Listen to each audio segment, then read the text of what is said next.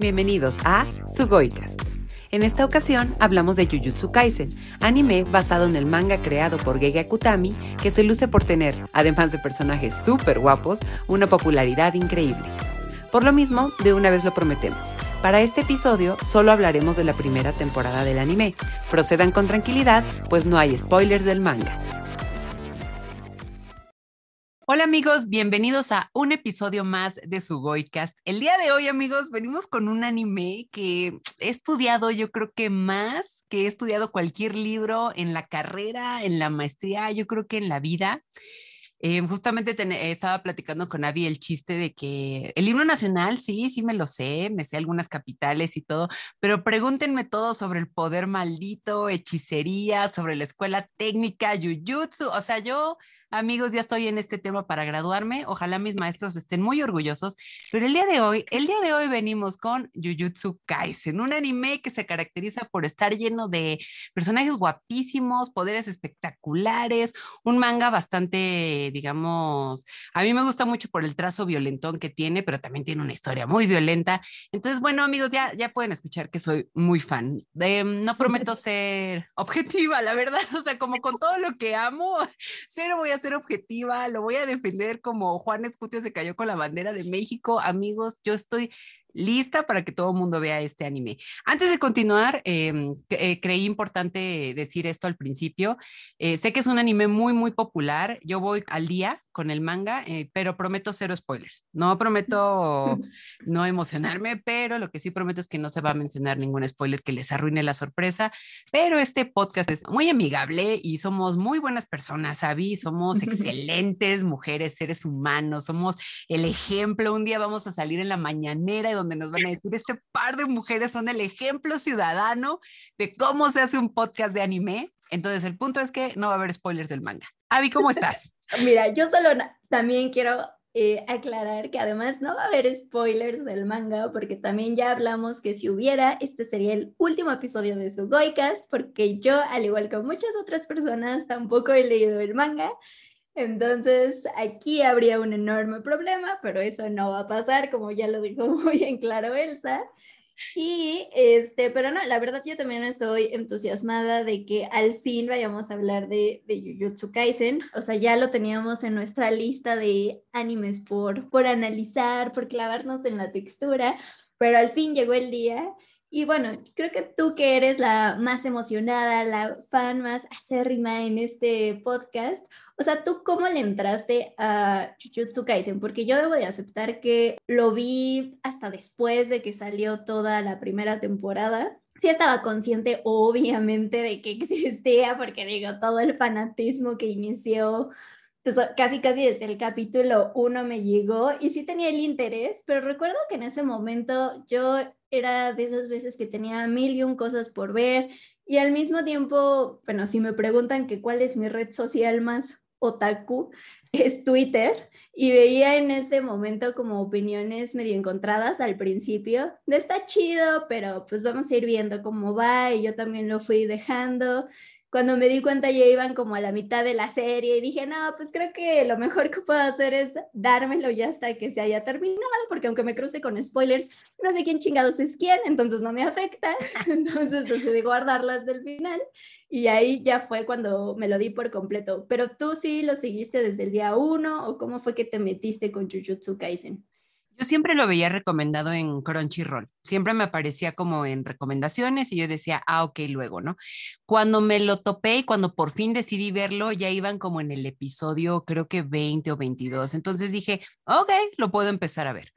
Ahí empezó un poquito la cruzada, ¿no? O sea, como que vi el primer episodio y ahí donde me escuchan bien fan, los primeros episodios era como de un, hoy siento que va muy rápido, están explicando cosas muy complejas, o sea, todo lo del poder maldito, cómo conducirlo, cómo usarlo, pues eran nuevos, personajes completamente nuevos, yo no entendía bien qué onda, cómo esto, ah, porque aparte te dicen que eso, ¿no? Que son hechiceros, pero al mismo tiempo te dicen que cómo se forman las maldiciones y todo eso, o sea, había muchísimos conceptos, entonces, en primera impresión, como tarjeta de presentación, sí fue como de un suéltame la mano, es, mucha información, o sea, dame chance. Yo estoy un poco más acostumbrada a los comienzos más levesones, más lentos, pero eso por costumbre. Entonces, X, empecé a verlo, ¿no?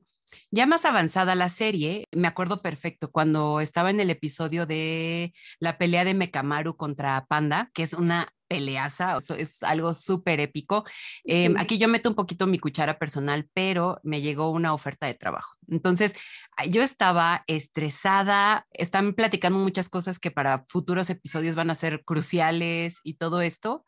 Y bueno, yo andaba en el, me acuerdo perfecto, me llegó la carta oferta, me vi casi a llorar a mi cama, yo ya no me acordaba absolutamente nada de esa pelea y no sé qué. Entonces, de verdad me agarró en un momento muy estresante, porque al final, aunque un cambio de trabajo pueda ser una buena noticia, fue muy estresante. Y a partir de ahí vi el anime, tengo que aceptarlo de una manera un poquito superficial. Me agarró en un proceso bien difícil y como que lo seguí viendo pero lo acabé, me gustó muchísimo, me encantaron los personajes, pero hasta ahí quedó. Era como de un, ah, ya acabé Jujutsu, cool, eh, thumbs up, sigamos adelante. Entonces ya mi vida se apaciguó un poco, posteriormente ya estaba yo en el, nuevo trabajo y eso, pero Abby, no sé por qué, o sea, se los juro que no estoy exagerando, no dejaba de pensar en el anime, o sea, era como de un, pero no estoy entendiendo qué hacía Yuji, por qué, o sea, me empezaron a surgir muchas preguntas que sí estaban, eh, sí, sí había respuestas en el anime, pero yo pensaba, pero ¿qué onda con los dedos? ¿Y qué onda con las maldiciones? ¿Y qué onda con Yuji y Sukuna? Y así, entonces, te lo juro, no dejaba de, de pensar en, en, eso y dije, ay, como que vi mal el anime. Entonces dije, va, una segunda vuelta. Le di la segunda vuelta y ahí, ahí caí redondita. Ahora sí, como nuestra Kate del Castillo, amiga, ¿qué te digo?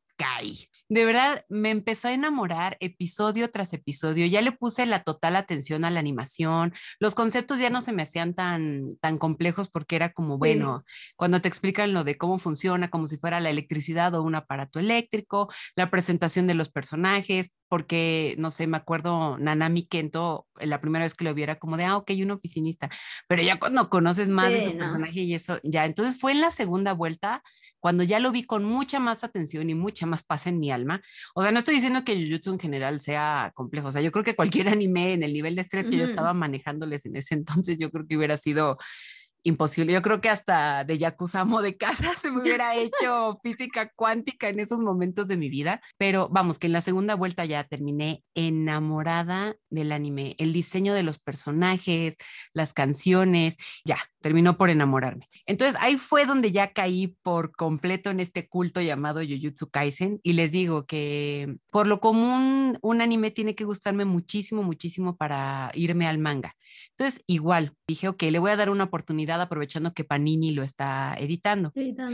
Y ustedes em, podrán ver que los trazos son muy violentos. O sea, Gege Akutami es muy, o sea, es, hay mucha violencia en el trazo, como que dibuja así un poquito de Olobo, o sea, se va recio, dibuja manchas, eh, sombras por todos lados, pero eso me encantó, de que dije, qué trazo tan libre y va muy bien con lo caótico que es Jujutsu Kaisen. De hecho, aprovechemos que para hacer nuestra propia promoción de que tenemos un episodio de Sugoi Bites, donde hablamos con Antonio Valdés, que es el traductor de Jujutsu Kaisen y nos habla un poco de cómo es tropicalizarlo y todo esto. Y así había, así entré de pleno al mundo y siento que fue como una, un caso muy particular porque te digo, en lo personal andaba yo muy estresada y lo vi muy superficial, pero fue en la segunda vuelta donde ya caí y siento un poquito que el anime tiene eso, como que a primera instancia no te atrapa tanto, pero si terminas con estas dudas y eso como yo, puedes entrarle una vez más. ¿Tú, ¿Tú qué opinas? A mí al principio me costó muchísimo conectar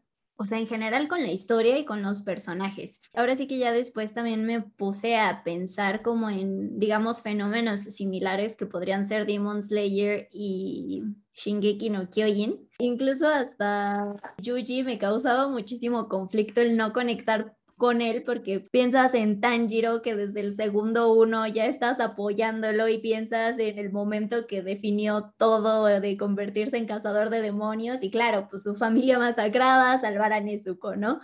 Con Eren y unirse a la legión de reconocimiento y matar a los titanes, el titán colosal ahí destrozando toda su villa. Pues claro, también lo, ahora sí que lo sientes, empatizas con estos personajes desde el segundo uno Y aunque con Yuji tenemos esta situación con su abuelo, que es como la que lo marca y lo que lo va motivando eh, a salvar a toda persona que le sea posible, a mí también se me hacía muy random que él desde segundo uno decidiera comerse un dedo, o sea, tragárselo así sin siquiera preguntar. Y no lo digo despectivamente, pero sí digo, o sea, es como un perro que se encuentra una salchicha rancia en el piso, o sea, no, no, no cuestiona nada de, ay, me hará daño, me iré a morir si me la como ¿cómo no? Va y se la traga, ¿no? Así Yuji. Y dije, ¿qué pedo, no? O sea, qué random está todo esto. Y sí, sí tardé mucho en conectar. Creo que fue en realidad hasta que salió el personaje de Junpei. O sea, recuerdo perfecto que lo hablamos en Madoka, que el intro, el opening nos hacía pensar una cosa y de repente, pues, bye Junpei. Y yo también dije, ¿qué? O sea, que eso está jugada con mi corazón porque además lo estaba amando muchísimo. Pero creo que fue este ese momento que creo que es como el capítulo 10, 11, no, no, no recuerdo bien cuándo aparece, pero sí pasan bastantes, que empecé a conectar muchísimo más con la historia y con los personajes. Y sí, o sea, al igual que tú, pues ya había veces, pues en los primeros capítulos que empezaban que empezaban a explicar todo esto de las maldiciones y cómo funciona y yo también como que le ponía pausa y le regresaba porque decía, ok, como que de repente son cosas muy random, pero esto que es básico, sí lo tengo que terminar de entender, ¿no? Para ver pues, qué tan importante es todo esto, quién rayos es su cuna, cómo influye en Yuji y todo esto. Entonces, sí, sí tardé un poco en, en agarrar el camino, pero sí, al final de cuentas, sí, ya estaba ahí súper pendiente de la historia, de ver cómo seguían evolucionando los personajes, porque además eso, ¿no? Ya dejando de lado el como sentimiento inicial que me dejó Yuji, ya después yo decía, no, es que sí está súper cool su personaje, cómo se va desarrollando y cómo sí da todo, no le importa si va a sacrificar su vida, da todo por salvar a quienes estén eh, a su alrededor él no es el único personaje fascinante. Obviamente yo también fui de las que caímos ante Satoru Goyo. Entonces yo también ahí estaba así como de, oh, entiendo. De, hecho decía, oh, ahora entiendo a Elsa con sus dibujos de Satoru Goyo, con sus tweets dedicados con amor a Satoru. Y dije, sí, sí, güey, lo entiendo, I'm in. I'm in en este fandom.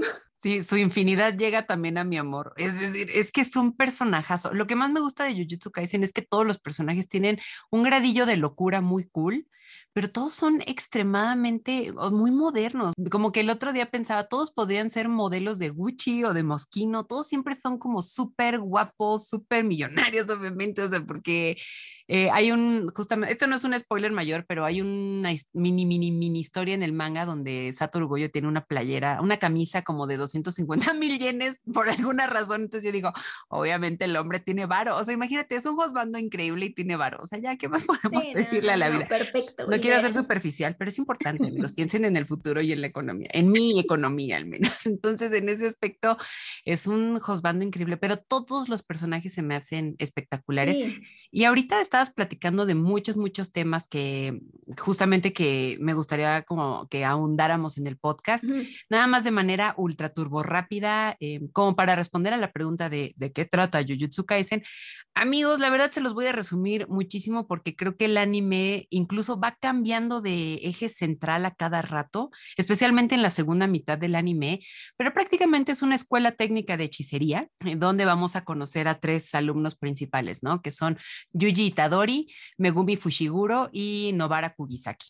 Entonces ellos son como los tres personajes que vamos a conocer y vamos a ver a otros maestros, ¿no? Que está también ahí Satoru Goyo. Y luego vamos a tener unos antagonistas que están liderados por su Geto y quienes lo van a acompañar son Yogo, Hanami y Dagon. Entonces, empecemos por ahí, amigos, porque les digo, la historia se va a ir, o sea, va a ir cambiando, va a haber muertes inesperadas, de repente unos personajes empiezan a tener muchísimo peso en la historia, entonces quédense con eso, con esta escuela y así. Ahora, ¿contra qué luchan nuestros héroes? Esa idea, esta idea a mí se me hace fenomenal, una gran tarjeta de presentación en el universo de Jujutsu Kaisen, pero tiene mucho esta idea y la voy a simplificar lo más que pueda, pero las personas, como saben, como que liberamos energía. Y no es que esté en tía de los cuarzos, sí lo hacemos, amigos, o sea, liberamos energía. La cosa es que ah, si bien hay esta energía positiva, por así decirlo, está como esta energía negativa, energía maldita. Y los lugares donde más se concentra, por supuesto, y claro, es muy curioso que en la cultura japonesa se haga eh, énfasis en esto, es en hospitales, en universidades, o sea, en lugares donde los niveles de estrés, angustia, preocupación y vergüenza, me parece, son los más importantes, ahí se concentra energía maldita. Entonces, lo que pasa con la energía que mm, despedimos las personas, por así decirlo, toman formas demoníacas. Entonces, eh, los hechiceros van y controlan todo esto. Entonces es una premisa muy padre porque los humanos vivimos con ese tipo de energías todo el tiempo, en la escuela, en el trabajo, en los hospitales principalmente. Y de hecho justo conocemos a Yuji lidiando con la muerte de su abuelo, pero desde el episodio 1 Yuji dice, no le tengo tanto miedo a la muerte porque sé que es algo natural. Entonces Yuji controla muy bien ese tipo de, de energía maldita. Pero bueno, eso para decir que es una idea muy cool sin embargo, em, algo que me gusta mucho de Jujutsu Kaisen justamente es que se plantea, una de las ideas que creo que sí permanece es ¿Por qué estamos peleando contra esto? ¿Por qué se defiende la humanidad? Porque también los hechiceros, me encantaría decirles que no, son los héroes que siempre van a vivir, pero también otro de los temas principales que tiene la serie es la muerte. Y es lo que acabas de mencionar, Avi. Creo que una de las cosas más trágicas que ocurre justamente, y esto ya no, repetimos, vamos a hablar del anime y para este punto creemos que, que ya lo han visto todo, pero nuestro Junpei muere y de una manera muy, muy trágica y para mí sí fue de, este es un parte, o sea, para mí sí fue, de esto trata este anime, no se anda con niñerías, o porque como dices, a mí me hubiera encantado ver a Junpei también uniéndose a la escuela, como de eso, era lo esperado, claro. era mi fanservice, y no, fue como de un, no, se va a morir, pero sabes además que se va a morir de una manera atroz, ahí te va, y es como de un, ¿qué pasó? Entonces, creo que ahí empezamos a ver estos temas, ¿no? Como quiénes son estos personajes malos, que realmente son muy malos, em, el tema de la muerte, el tema de también, creo, un poco la juventud entraría por ahí, pero sí, no sé si a ti te pareció igual de, a mí, para mí fue muy impactante esa muerte. Completamente, creo que lo compararía inclusive un poco a lo que vivimos con Madoka cuando muere Mami fue como también esa misma clase de impacto y de hecho es muy curioso porque también en Madoka vemos esto, ¿no? Que estos sentimientos de desolación, de angustia es lo que provoca el nacimiento de las brujas. Y claro, o sea, a pesar de que tienen este elemento en común, se van a lugares muy distintos o tienen desarrollos, pues sí, completamente diferentes. Pero sí, a mí también, para mí también fue un parteaguas la muerte de Junpei, e incluso, o sea, también vemos claramente que lo fue para nuestro amado y querido protagonista Yuji, o sea, porque también él desde ahí se empieza a cuestionar también muchas cosas, ¿no? Porque incluso él al inicio tiene muy en claro que quiere salvar a todo el mundo y que no quiere matar. Mm. Sobre todo eso, eso mm. también me, me impactó mucho, ¿no? O sea, que a pesar de que está dispuesto a salvar a todos, primero se pone como esta clase de ley de no, no voy a matar, Muy voy a terminar yo, ajá, no voy a terminar yo con una vida. Y pues ya después se va dando cuenta que pues incluso para salvarse él mismo lo va a tener que hacer. Y también para salvar a quienes está queriendo proteger, pues ni modo, va a llegar un momento en que lo haga y me gusta mucho, como bien mencionas, que hay como estos cuestionamientos, ¿no? Porque incluso creo que esto se lo llega a preguntar a Novara, que si era la primera vez que mataba, creo que ya es como en los capítulos finales de esta primera temporada. Y pues Novara sí lo ve como más normal de, pues güey, ahora sí que son gajes del oficio, ¿no? O sea, ¿qué, qué querías? ¿De verdad ser un hechicero y no llegar a matar a nadie? También me impresionó mucho cómo la serie no solo nos presenta a las maldiciones, ¿no? Sino también estas creaciones que son parte humana, parte maldición, y ahí también ya es donde ponen más en duda a Yuji, ¿no?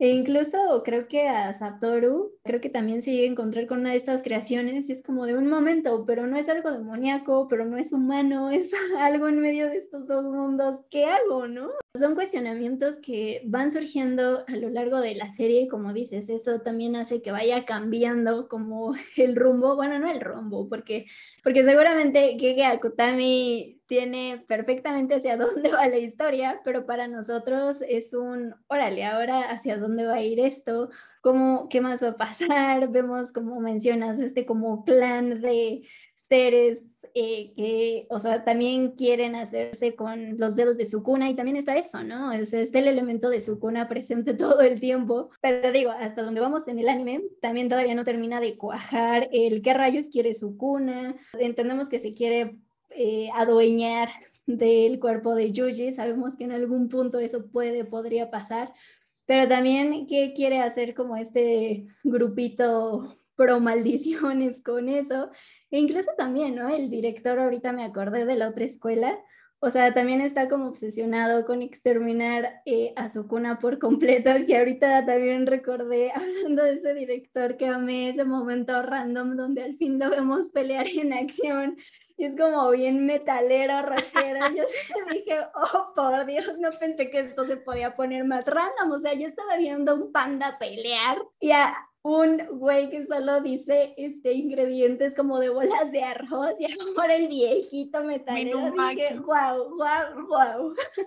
Ya sé, es que es eso, todos los personajes tienen algo muy, que son, los hace muy, muy cool, como el que mencionas, Inumaki, que siempre está hablando con recetas de onigiri, me parece, entonces es como de huevo de pescado, salmón, pero ese es un, un solo ejemplo, obviamente no voy a hablar personaje por personaje, me encantaría, amigos, o sea, podría hacerlo, de hecho, pero para fines de calidad en el servicio de un podcast de una duración humana no lo haremos, pero el ejemplo de Inumaki me gusta mucho porque utiliza, habla utilizando ingredientes de onigiri porque tiene el discurso maldito. Entonces, él da una orden y se cumple, lo tienes que hacer. O sea, si él te dice corre, corre. Si te dice muere, te mueres.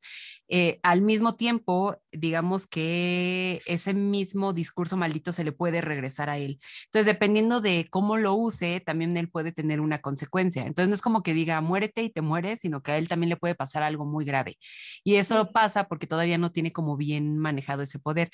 Pero vamos, que este, el trasfondo que es como ten cuidado con tu lenguaje porque lastimas a los demás y te puedes lastimar a ti. No sé si lo estoy viendo muy poéticamente, pero creo que es así. O sea, todos los personajes manejan un nivel muy, muy sutil de estos mensajes, ¿no? Como cuida tu lenguaje. Y también Panda, ¿no? Que es como un mm. muñeco poseído por poder maldito y entonces ya ahí es donde Panda Senpai se puede mover y todo eso, ¿no?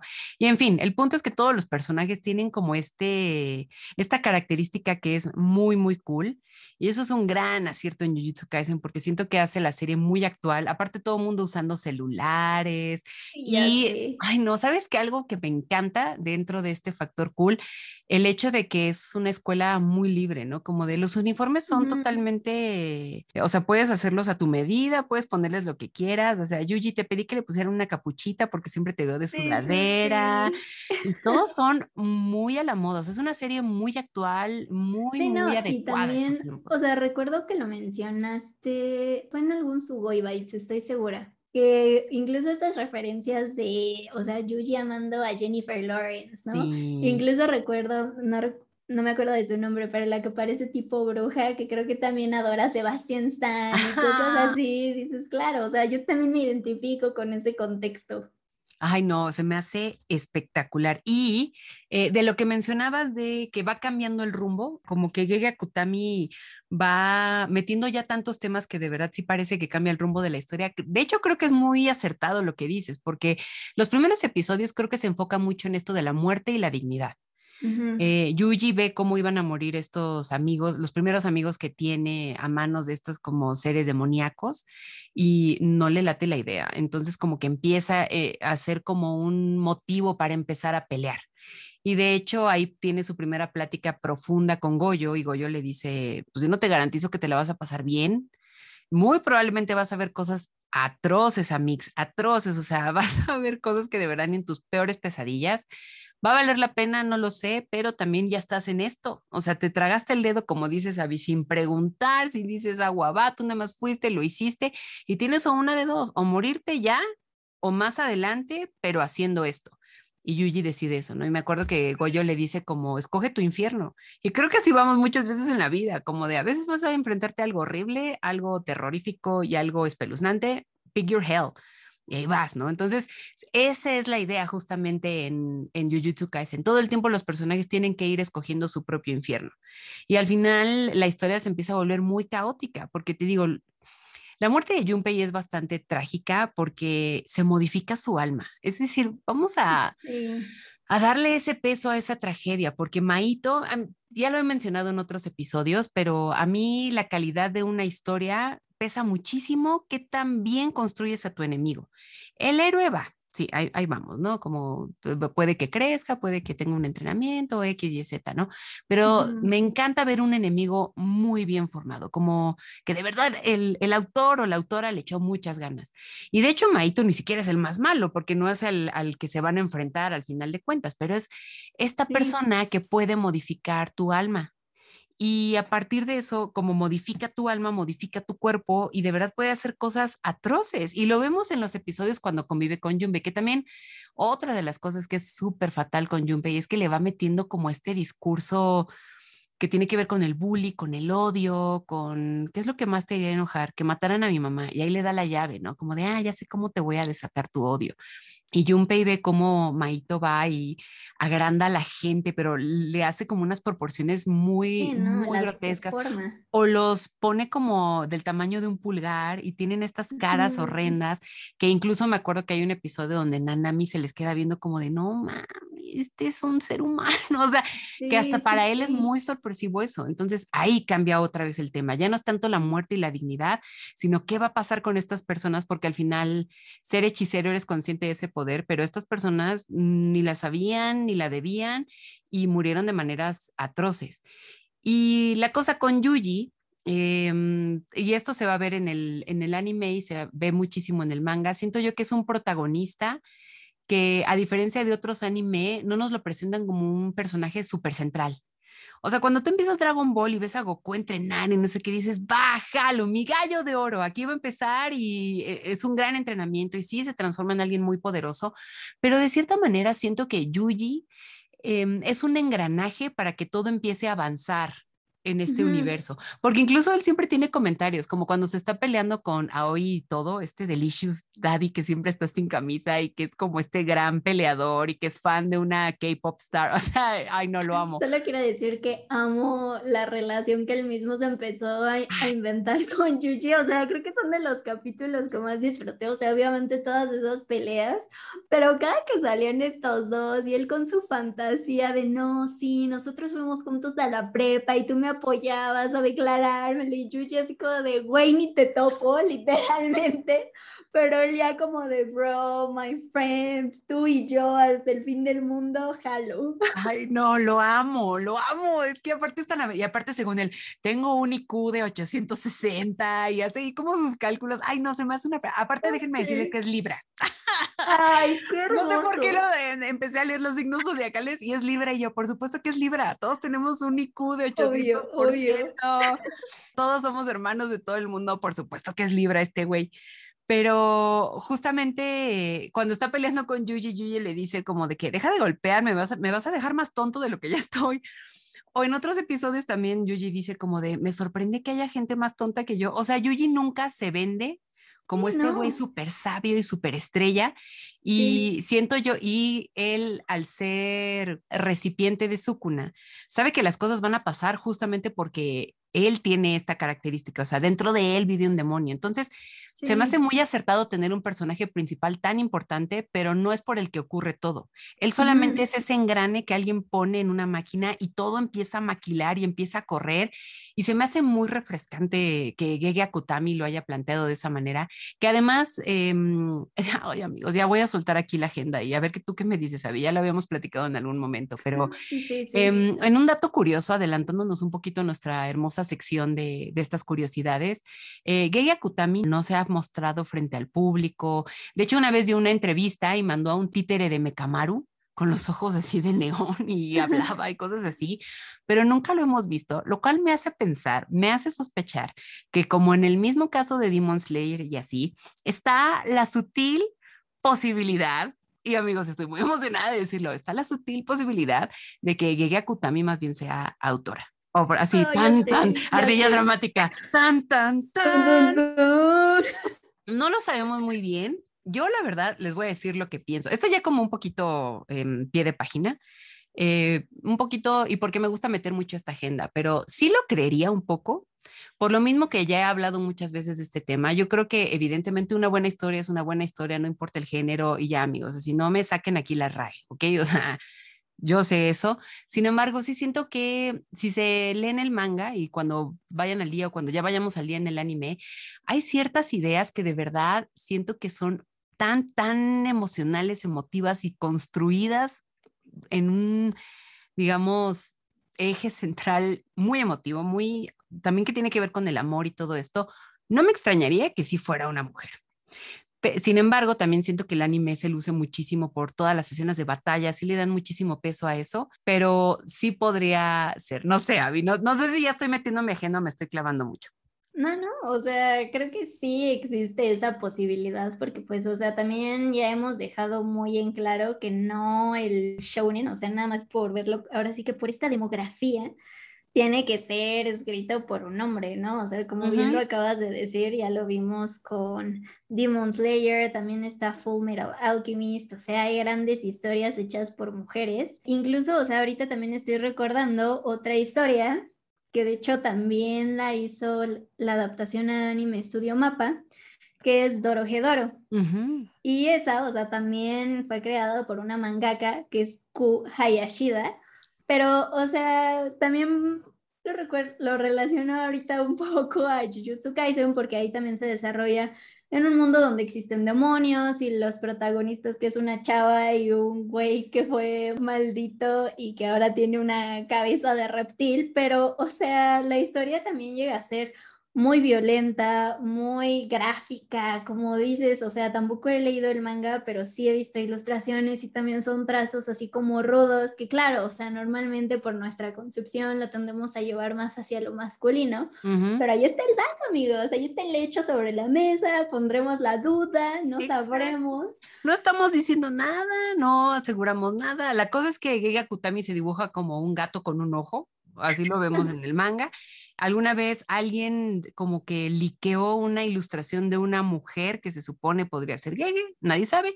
Y tenemos el maniquí de Mecamaru, que Mecamaru también es un personajazo, amigos. Entonces, quién sabe, nada más lo dejamos como un dato curioso, no estamos diciendo nada antes de que alguien venga en un comentario y nos diga, ¿cómo se atreven? No sé, Y como les digo, no importa género, una buena historia es una buena historia. No importa. Pero me encantaría, o sea, por el hecho de que alguien pueda hacer como este trazo tan violento, como esta historia también construida, ahí se los dejo de tarea. Pero bueno, continuando el tema, continuando el tema de esta gran historia, además de lo de muerte y dignidad, em, no sé si tú lo sentiste de la misma manera, Abby, pero algo que me gusta muchísimo de Jujutsu Kaisen es el tema de ser joven. También está puesto de una manera muy eh, sutil, pero sí se deja muy bien planteado. Y, e incluso me recordó otros anime como justo Evangelion. Cuando Yuji ve que el mundo de la hechicería está recio, eh, que creo que tanto él como nosotros estábamos muy sorprendidos, ¿no? Porque, pues ni modo, entrar al mundo de la hechicería es matar, Amix, es matar y tal vez que te maten y vas a ver gente morir de maneras atroces, o sea, mal, mal, no te la vas a pasar nada bien. Si tú pensaste que ibas a usar, eh, ah, porque eh, hay muchas referencias, por ejemplo, a, Naruto o otros animes, porque Yuji, eh, Yuji, casi de, es que yo pensé que iba a ser los Kamehameha y cosas así. O sea, él lo ve como, pues, lo que parecería iba a ser una historia como más tranqui, pero obviamente no. Y de hecho en el capítulo 5 se muere, ¿no? Es como de, Yuji, amigo, ¿qué pasa?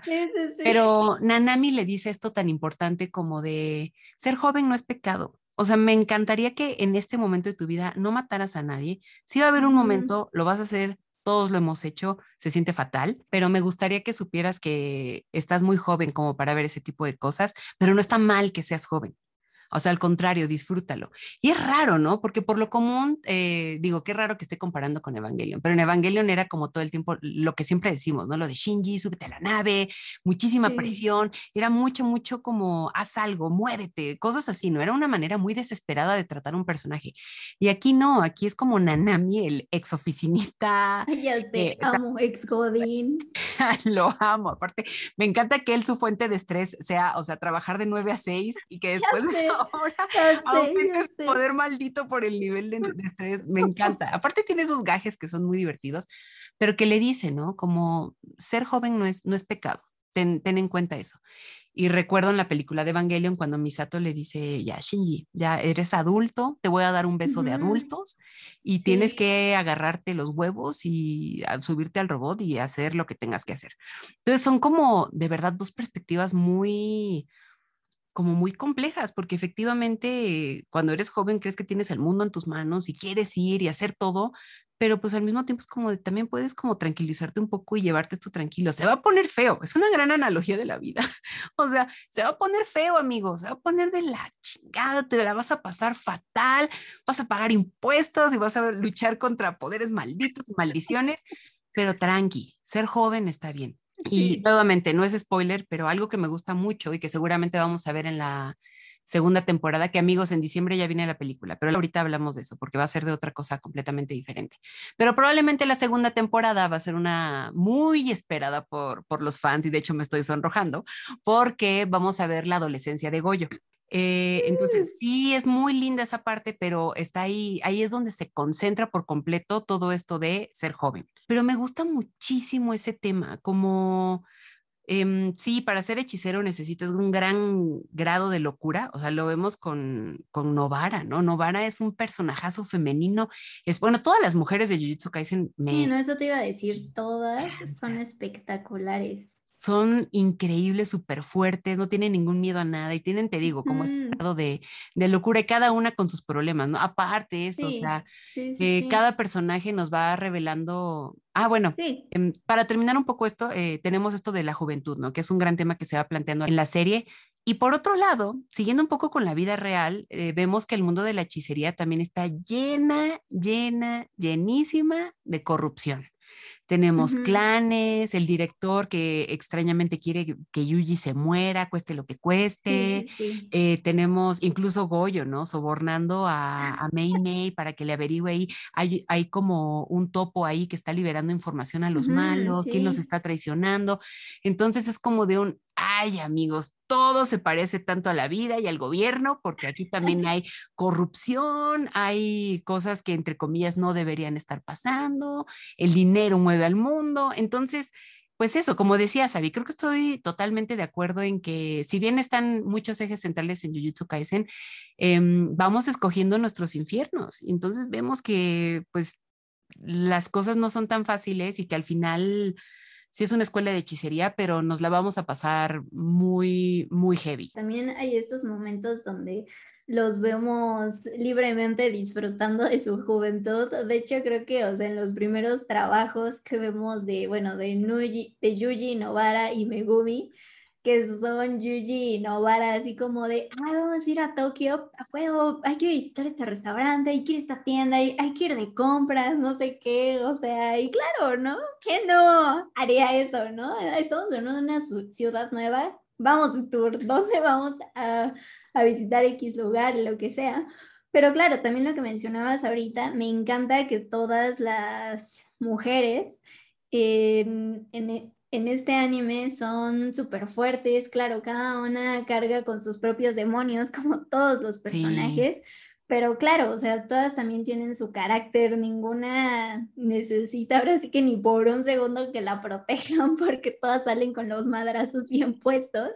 Y me encanta también eh, lo distintas que son las personalidades entre todas, aunque muchas tienen como esta ferocidad que se ve desde el segundo uno o sea, pues Novara sí es súper distinta a Maki y a Mai. Sí. ¿no? O sea, que digo, también entre ellas tienen, ahora sí que les recomiendo un terapeuta para que trabajen en su relación de hermanas, porque si está muy tóxico ese asunto, amigas, que si quieren ahí casi matar, si está muy perro, pero, o sea, también claro, ¿no? O sea, cuando vi a Mai por primera vez, pues yo también decía, está alzada, presumida casi, casi, pero también, ya que sabes su contexto, pues entiendes que el que Mikey se fuera le dejó como una enorme carga que ahora sí que ella ni quería, ni pidió, ni nada. Y pues también me, me gusta mucho como en, pues diría pocos capítulos, porque aunque son que 24, pues sí se desarrollan un chorro de temas, o sea, además de las definiciones de brujería, maldiciones, hechizos, dominios, etcétera, etcétera, etcétera, además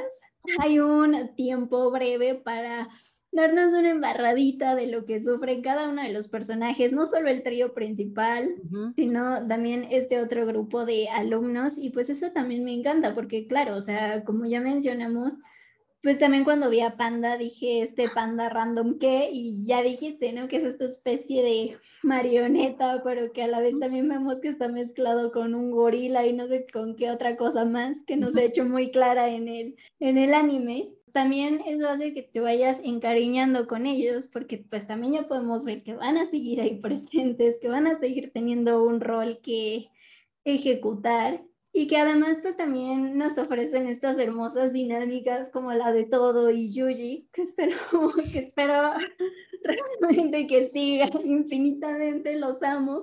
Yo sí vería un anime preparatoriano con ellos dos, simplemente su slice of life. Mira, yo lo vería por completo porque además sería extremadamente cagado. Ay, si llegue, o sea, hay más ideas de dónde vino eso, lo dejamos en la mesa, sería una idea millonaria, pero sí, es que, ay, por eso me encantan todos los personajes, o sea, son tan cool y como dices, tienen súper marcadas sus personalidades, incluso Inumaki, por ejemplo, que no habla, ¿no? Y tiene como, o sea, es que las personalidades están inyectadas tanto en, digamos, el, su carácter, la manera en que se desenvuelven en la historia y en lo físico. Sí, hasta en la ropa, como dijiste. Siempre con la boca cubierta, Maki la vemos como con esta super fuerza, Migua, mi Migua de amor, que ya sabes, aparte algo que me gusta y que vamos a también enfocarnos un poquito, es que los personajes femeninos no están ultra super sexualizados. Sí, ¿no? Muy fuertes, pero no están, es como este gaje de los videojuegos, ¿no? Donde son personajes femeninos, pero tienen un bikini de metal y ya eso es como su protección y escudo. Y es como de un, oye, pero no te está tapando el ombligo, te pueden dar por ahí, amigos, o sea, alguien haga algo. Eh, paréntesis, ya quiero ver qué hace Netflix con One Piece, porque hay todas ah. las morras, o sea, además de tener un físico imposible, o sea, también tienen este vestuario que dices, güey, entonces ya quiero ver qué hacen con eso, pero sí. Sí, sí, no. La mesa. Pero aquí, básicamente, Gege lo que hizo fue poner, aparte les da outfits mega cool. O sea, Miwa es la que está como en este traje tipo Matrix. Me encanta, me encanta. Maki May también, estos personajes como de Femme Fatal y la otra como esta falda con medias. Eh, Novara también como esta falda y como crop top, pero al mismo tiempo abajo tiene como un negro que contrasta muy recio. Y Yuji, ¿no? Igual su capuchita hermosa que le mandó a hacer el Goyo, porque Goyo dice, ay, pues como vi que te gustaban las capuchitas, Amix, pues adelante, ¿no? Y de hecho, algo que me gusta muchísimo es que cuando veamos todo esto de la adolescencia de Goyo, hay un, eh, su guru Gueto sale un personaje, pero no sabes los pantalones que usa, una locura, son como de cholo, o sea, ya sé amigos, o sea, para alguien que trabaja en una revista de moda, yo sé que esa descripción está súper mal, pero vamos, que son unos pantalones mega anchos, pero como que están muy ajustados a la cintura y se ve de una manera estilizada que yo dije, ¿qué es esto? Todos son modelos de Moschino y de Gucci, lo que quieras, entonces eso está como muy, muy cool. Y hablando de los personajes, em, en el manga, eh, no sé si recuerden, pero si no pueden visitar nuestro episodio de Given. Em, en Given, la autora lo que hace para presentar a los personajes es que les dedica una página completa. Hace un dibujazo de ellos y pone signo, tipo de sangre, instrumento que toca y unas características, ¿no? Lo que me gusta mucho de Gege es que hace lo mismo en Jujutsu Kaisen. Entonces, por ejemplo, no sé, ahí fue donde descubrí que, que todo es Libra. Por ejemplo, el director que mencionas, el que es todo eh, guitarrero y que es súper heavy metal, en las características pone que es súper fan de Jimi Hendrix. Eh, Nanami Kento le encanta el pan y es un muchacho muy gourmet y culinario. Eh, sí, entonces ese tipo de detalles siento que construyen muy bien los personajes. ¿A qué voy con esto? Me gusta muchísimo cuando un autor de verdad construye un universo completo con sus historias. Y no es la primera vez que lo vemos, ni siquiera en anime. hay muchas personas que van construyendo como sus universos de esa manera, pero me encanta, me encanta que le echen tantas ganas a la construcción de, un universo y eso hablando como con estos personajes, ¿no? Y mm, em, otro tema también que me gusta muchísimo y que quería nada más como remarcar un poquito antes de entrar a otras cosas, es también creo que aunque haya mucha soledad, en Jujutsu Kaisen, o sea, cuando Yuji le pasa lo de Junpei, lo tiene que enfrentar solo porque sus compañeros todavía no saben que sigue vivo, gracias a Sukuna.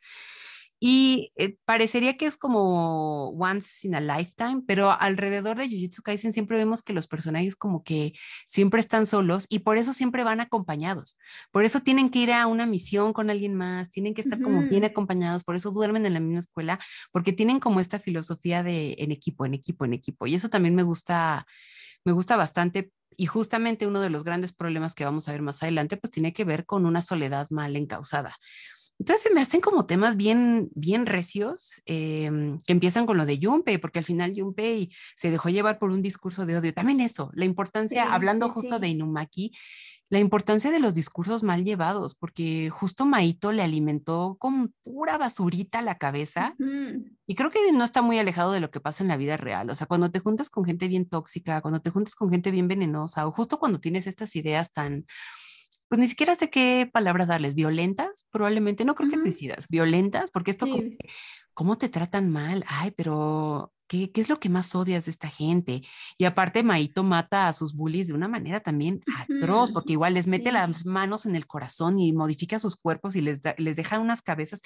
Incluso eso, el dibujo es horrendo, horrendo, cómo, lo hace, em, cómo lo hacen en el anime y en el manga pero les digo, amigos, yo sé que está la hechicería, que es lo más flashy que hay en, en esta historia, pero bien, bien mirado, bien, bien mirado, son estos temas, lo de la muerte, lo de la soledad, lo de ser joven, lo que creo que le dan muchísima, muchísima vida a este anime. Los temas que tratas sí son lo que te terminan de amarrar, o al menos eso es lo que me pasó.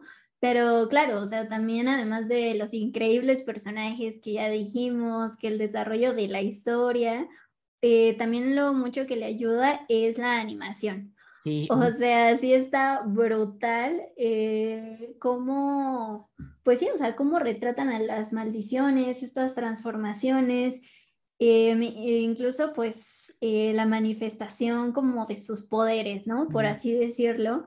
¿Qué digo? O sea, no entran estos cambios sutiles como los vemos, no, nada sutiles, más bien exagerados como los vemos en Madoka, que cambia a 360 grados la animación, pero aún así, o sea, el cambio que sucede, pienso cuando hacen las expansiones de dominio, o sea, que sí cambia por completo hasta los trazos de los fondos y todo, y que de hecho Em, ahora sí que preparándome para este capítulo, no, eh, el otro día leí una entrevista que le hicieron al director, que es Sung Hoo Park, en Anime News Network, y decía que en realidad lo más difícil de la adaptación eran esos momentos, o sea, de la expansión de dominio, porque pues él explicaba que pues en el manga pues como mencionas, ¿no? Pues es blanco y negro y pues a fin de cuentas es algo que no se mueve, o sea, lo podrás ver en varios cuadros, pero pues que ellos mismos tenían que ponerse a pensar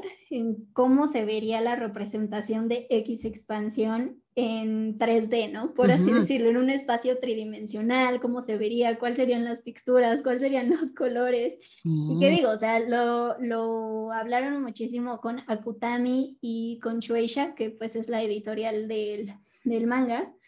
Em, y que sí lo hablaron directamente con ella, pero que más allá de adoptar los personajes otra cosa, que en eso sí la padecieron cañón, que sí fue como de, a ver, Akutami, ¿tú qué piensas? ¿Esto sí se vería rojo o, o, o, tú cómo lo ves, no? A mí sí me impactó mucho esa, eh, ese nivel de animación y también, insisto, en la manifestación como de los poderes de todos los, los personajes, porque también, o sea, son tan distintos entre todos, o sea, recuerdo este ser no recuerdo su nombre, pero el que tiene como una rosa en el brazo ah, finalmente y que controla como la naturaleza. Hanami. También, ¿no? O sea, ese va enfocado completamente en la naturaleza. Hay otros que es más, pues como este, ¿no? El modificar almas y pues que sí, se ven completamente distintos. Sí, las expansiones de dominio se me hicieron increíbles. La de Goyo, obviamente, que justo, mira, también ya había dicho esto, ¿no? Que hace unos momentos, que sí, cómo construyes un enemigo, pero también cómo construyes al personaje más fuerte de tu universo. Eh, tienes que pensarla muy bien, porque ¿cómo, ¿cómo va a ganar alguien? Y de repente es como de un, ok, ok, diría Bad Bunny, ¿no? Ok, ok, tienes ahí a Goyo, pero ¿sabes qué tiene él? El infinito. Sí, X, casual. ¿Qué tiene? ¿Qué sabe manejar Goyo para que siempre te vaya a ganar? el infinito. Y es como, ah, y sí, ¿qué le gana al infinito? O sea, nunca la vas a poder tocar, tiene un poder impresionante. Su expansión de dominio literal te lleva, es que es hermoso, porque es casi hasta un momento filosófico que es estar como en el todo y la nada al mismo tiempo, porque eso es el infinito, todo y nada, todo está ocurriendo y al mismo tiempo nada. Y Goyo le suelta como este discurso existencialista de como que lo puede, eres capaz de todo, pero al mismo tiempo no puedes hacer nada, ¿no? Entonces, pues te puedes como que quedar aquí para siempre, porque es el infinito. Pero soy un ser tan benevolente y tengo muchas preguntas para ti que de todos modos vas a vivir. Y vemos esta hermosa animación donde le quita la cabeza y se come mm. como el 3D con animación un poquito más, este, hecha con lápiz y trazo y dije, qué cosa tan hermosa. E incluso la expansión de dominio de, de Yogo es espectacular, es este volcán y todo el tiempo tirando fuego. Aparte me encanta que algo que tiene Goyo es que es muy, un poquito arrogante. O sea, siempre vemos como estos héroes, como que son un poquito como de, ay, no, la humildad y yo te voy a enseñar. Y él es como de, no, no, no, soy tu maestro, soy un desmadre. No, no te voy a decir que tomes apuntes ni nada, pero conmigo aprendes, chavo. Entonces me acuerdo que Yuyi está viendo El Señor de los Anillos en su tele y llega él y me estoy enfrentando aquí un vato súper débil entonces, vente porque te voy a enseñar lo que es una expansión de dominio. Entonces, literal, le da la clase y Yogo le dice, te estás burlando y él, no, pero como te voy a vencer, va a ser una buena clase. Entonces, tú tranqui, ¿no? Y literal, eh, Goyo le está dando una super clase a Yuji, como de, mira, está pasando esto, ABC, te estoy enseñando cómo salir de esta cosa, no sé si tú lo vas a empezar a hacer porque obviamente no naciste con poder maldito, pero y de repente es como esta figura otra vez maestro alumno donde tienes a este a este bro que es súper fuerte y que de verdad parecería invencible. Ay, no, me encanta. Es que no, sí, perdónenme amigos, es que yo ya, en mi mente ya estoy casada con Satoru O sea, me encanta, me encanta. Y sí, aunque sea un arrogante, pues es como de, pues es el más fuerte del mundo. Sí, no, exacto. ¿Qué esperabas? o sea... No te da tantita autoridad para ser arrogante. O sea, ya, amigos, la pero siento que él, justo algo que hablábamos con Antonio en el episodio de la traducción, hay un momento donde Goyo tiene un momento como de luz, ¿no? Y dice unas palabras bien arrogantes, ni les voy a decir qué dice, tan arrogantes, tan de un dios, pero es como de un, pues sí, güey, él maneja el infinito. O sea, solo Dios, solo Dios está equiparado en eso. También Dios es infinito y por eso en la Biblia nos corrió del paraíso. Dijo, ábranse, güey, es como que están ahí rebasando el pinche árbol de manzanas largo de aquí, amixes. Entonces, ese tipo de cosas, ¿no? Como también súper inyectadas en las personalidades de los personajes está eso, como pues sí son héroes, todos son medio arrogantitos también, como que no les, no, no, no, no sobresalen por su humildad, porque creo que también algo que los distingue es que todos saben que son muy fuertes. Sí, sí, sí. Como que están bien con eso y van y por eso le entran al quite, pero pues los malos son tan malos que pues, a veces no es suficiente.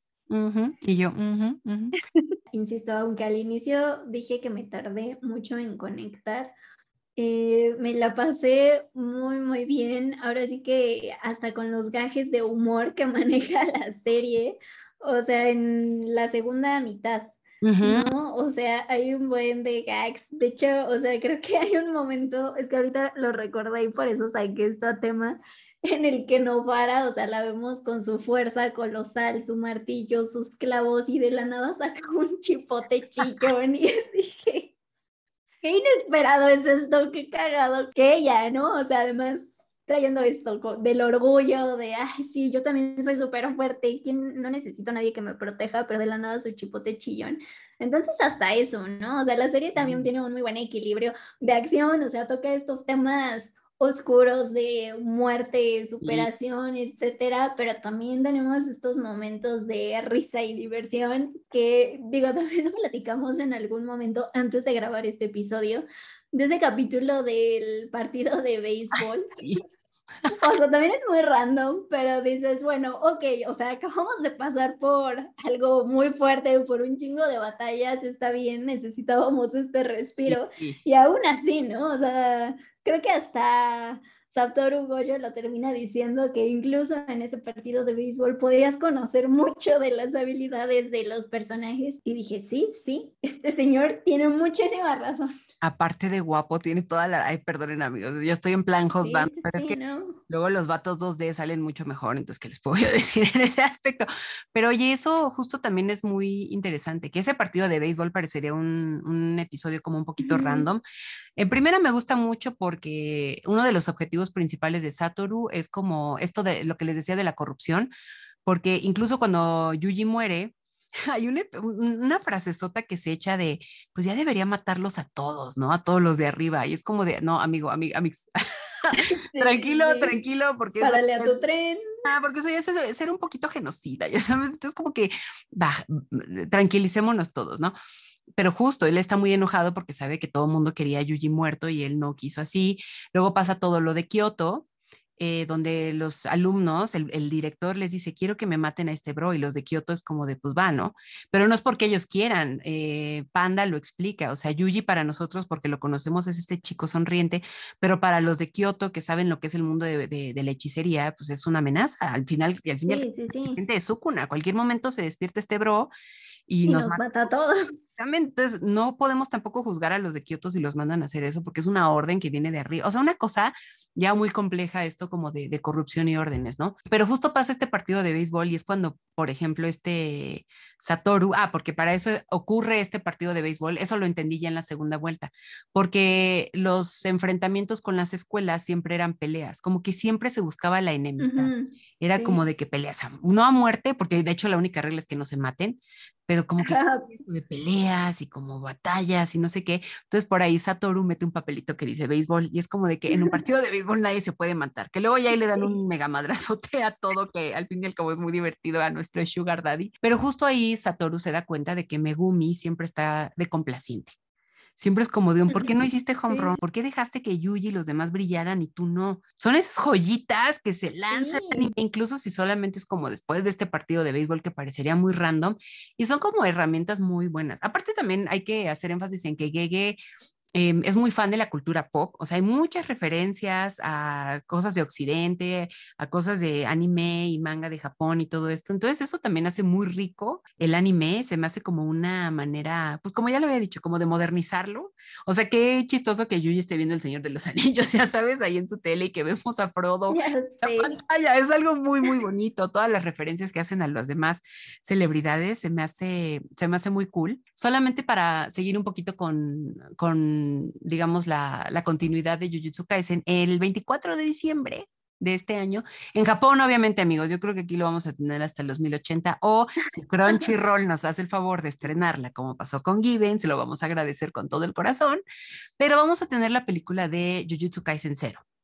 Eh, la película está inspirada en, una, en la precuela, justamente en el tomo cero del manga, y ahí vamos a conocer bien a los alumnos de segundo. Es que no saben, la vamos a pasar muy bien, porque vamos a ver mucho de, de, Panda, de Maki, de Inumaki y justamente de uno de los alumnos más fuertes, de los, del cual solamente se hacen como referencias en el anime, que es Yuta.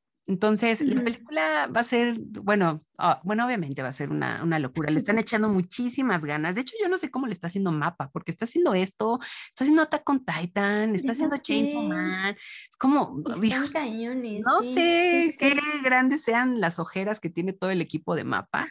Y ya ves que hay un debate ahí de que realmente no se la pasan tan bien, pero no vamos a entrar en eso. Luego ahí en otro episodio, porque si no nos vamos a llevar aquí 80 horas pero el punto es que podremos disfrutar de esta precuela que también está disponible en Editorial Panini y este, veremos a estos personajes un año antes, eh, más jóvenes, eh, veremos mucho de Satoru em, y justo creo una de las preguntas que más se hacen en el anime es quién es Suguru Geto, que es el que sale como con un kimono budista. Sí, que también trae aquí algo en la cabeza, ¿no? Ajá, que todavía como que no está muy claro qué pasa con él en el... vemos que mueve como los hilos por, entre comillas, antagónicos.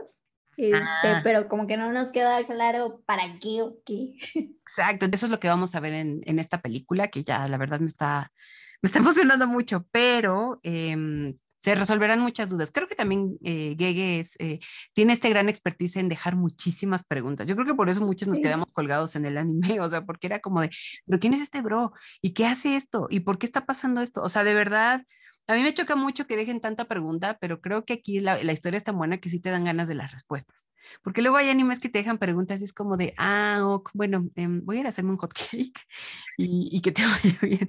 No sé por qué dije hot cake, seguro porque me gustan mucho, pero el punto es que mm, sí, efectivamente, como pueden escuchar amigos, nos gustó mucho esta historia, pero ahora, Avi, es muy raro que yo lo diga, ¿no? Porque obviamente yo no me luzco por ser muy objetiva, pero hay algo que no te haya gustado mucho de la historia o que hayas dicho, mm, mm, No, en realidad lo que ya mencioné al principio, que te toma un poco de tiempo clavarte tanto y creo que es como un shock peor porque pues sí, o sea, yo cuando la vi ya estaba completamente consciente de todo el tren y lo popular que se había convertido, ¿no? O sea, de hecho, recuerdo que en muchos lados la veía como el nuevo Demon Slayer, ¿no? Por un fenómeno parecido, porque igual eh, las ventas del manga se fueron hasta el cielo a partir de que salió el anime, una locura, y pues, o sea, sí fue como, pues no decepcionante, pero sí me sacó mucho de onda que yo avanzaba como en los primeros capítulos y no me sentía ligada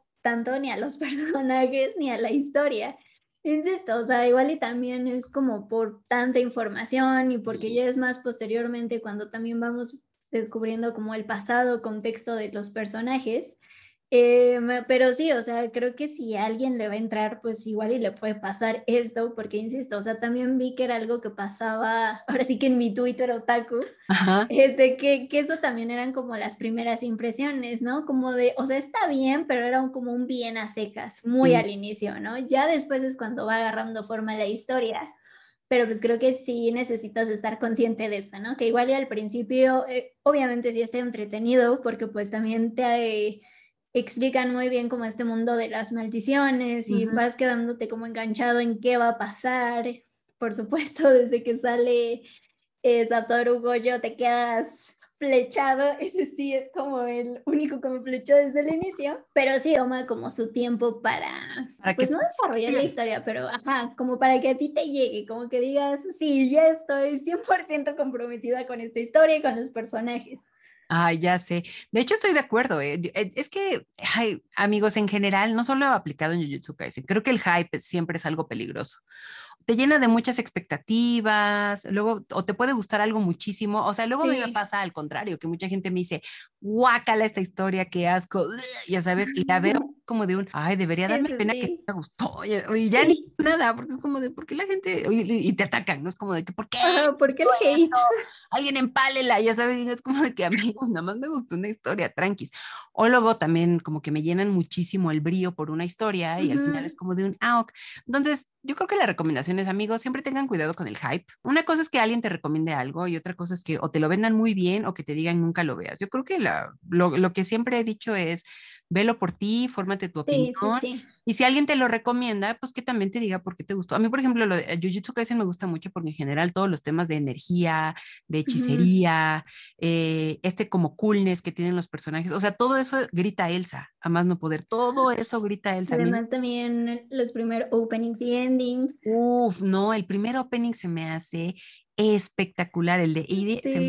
No, y aparte el ending de Lost in Paradise de Ali es Sí, no, no, no, también, también. Exacto, exacto. Entonces, amigos, la recomendación de su Goicast, como siempre, es tengan cuidado con el hype, acepten recomendaciones. Es como en, en, los grupos de manga donde estoy, cuando dicen, me recomiendan este manga y siempre sale el que dice, o sea, está en internet, lee los dos primeros. No, güey, es que alguien te pregunta eso, no para que vayas y le digas, léelo. Léelo, sí. O sea, a mí cuando me me recomiendas este manga, yo digo, yo creo que sí te va a gustar porque el, el dibujo, los diálogos y eso, o sea, amigos, bien que les gusta que les pregunten recomendaciones y cuando lo sí, con su, pues léelo bro.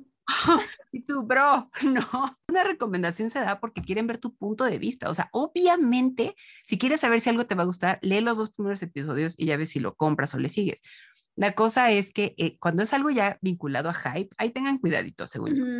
Algo que no me gusta tanto es que Em, hay temas que a mí me parecían como muy importantes y como que dejaron de lado. Por ejemplo, los amigos, los primeros amigos de Yuji. Ah, sí. Los de la primera prepa se me hicieron personajazos porque eran como muy divertidos. La chica está traumada con el, con lo paranormal. Y ya que se iban a morir y estuvieran sus vidas en peligro, es como de que, bueno, yo me voy a la escuela. de página, bye. Ah, obviamente el muchacho que se va a la gran ciudad y deja a sus amigos eh, foráneos y es como de que Yuji no seas esa persona. No, seas ese vato. de ciudad que se va y deja a sus amigos ahí a un lado, o sea, qué mal. Y de repente, pues para el episodio veintitantos ya se nos olvidó el abuelo, Este, pero creo que tiene que ver un poco con lo medio caótico que luego Sí. puede ser eh, la construcción de toda la narración. O sea, como que luego Gege va lanzando cosas así diestra y siniestra Sí, y está sí. muerta y no sé qué, que bla, bla, bla. Y en eso se nos olvidan esas cosas, ¿no? La muerte del abuelo para mí fue algo como de, ay, no manches, qué triste. Sí, no, y de hecho fue algo que marcó los primeros episodios, ¿no? O sea, a cada rato veíamos cómo recordaba las palabras de, su abu- de Ujú. su abuelo y casi casi era ese su motivo de seguir luchando. Y ya para el veintitantos era como de, ¿qué abuelo? ¿De qué hablas? El que se le olvidó ahí en Sendai, ah, ya pasó, ¿no? Ya como que ya tengo mis propios problemas. Entonces, ese- esas cosas yo decía, ay, qué rápido se les olvida. Pero te Sí. digo, siento que tiene que ver un poco con que también el manga y el anime es como de fum, fum, fum, fum, fum, ahí te van un chingo de cosas, haz con ellas lo que quieras. Es como de, bueno, no veo por qué no. Muy bien, ahí como, como tú quieras.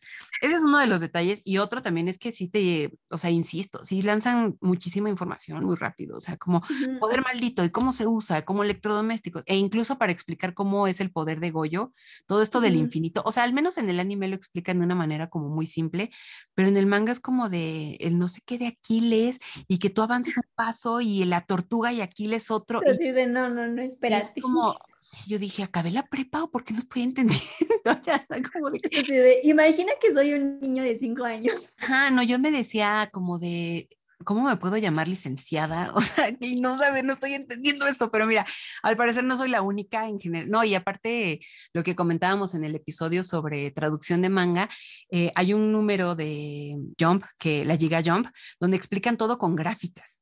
Y yo, ¿por qué hay gráficas? No sé japonés, pero veo gráficas y esto me preocupa porque yo vengo aquí a divertirme y a, y a ver buenas Sí, historias y eso, pero ahora sí, veo sí, gráficas X, Y y luego la Z interdimensional. Y yo, no, ¿saben qué? Me bajo de este tren, voy a ir a abrazar a mi gata y voy a prender la tele y que les vaya muy bien, pero ya hasta aquí llegamos. Entonces, bueno, el punto es que hay mucha información, pero tampoco creo que eso haga la experiencia nada, nada diferente. Y de datos curiosos eh, de Jujutsu Kaisen, pues nada más quer- quería traer a la mesa y hablando un poco del outro, pues lo que pasó con nuestra banda Ali.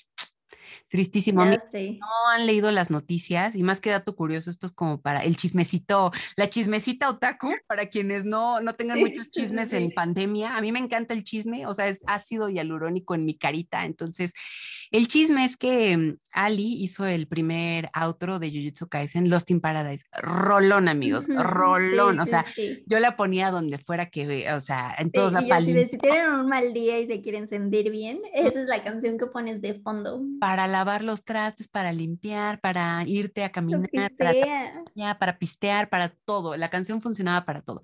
Pero amigos, pues desafortunadamente el baterista hizo ahí como a unos fraudes, Como que quiso embaucar, creo que hasta una señora de la tercera edad, no sé, algo mega turbio, mega, mega turbio. Y pues evidentemente, si, si aquí se ve mal, en Japón peor. Bueno, aquí quién sabe si mal, aquí yo creo que nada más lanzan la noticia y luego lanzan un disco y se ganan un premio, ¿no? Pero allá, pues no, les tiraron el evento. Eh, el outro obviamente todavía está disponible en, en Crunchyroll cuando acaba el anime y todo esto, pero pues no, amigos, se le tiró el evento a la banda, creo que ya se deshizo, sacaron la canción de Spotify, me acuerdo perfecto, yo la tengo en una playlist y yo decía, ¿por qué no sale esta canción y por qué no la encuentro? Les quitaron la canción. Ellos también hicieron el intro de Beastars y por lo. Entiendo esa canción sobrevivió porque todavía estaban con Sony, con, una, con otra disquera, no me acuerdo. Esa canción todavía la encuentran en Spotify, que también es muy buena. Es que ay, eso es lo sí, que más me da coraje. La banda era bien prometedora, tenía todo el talento, tenía todo el swag y pues, pues ni modo, el baterista ahí embaucando viejitas, pues ya les tiró el.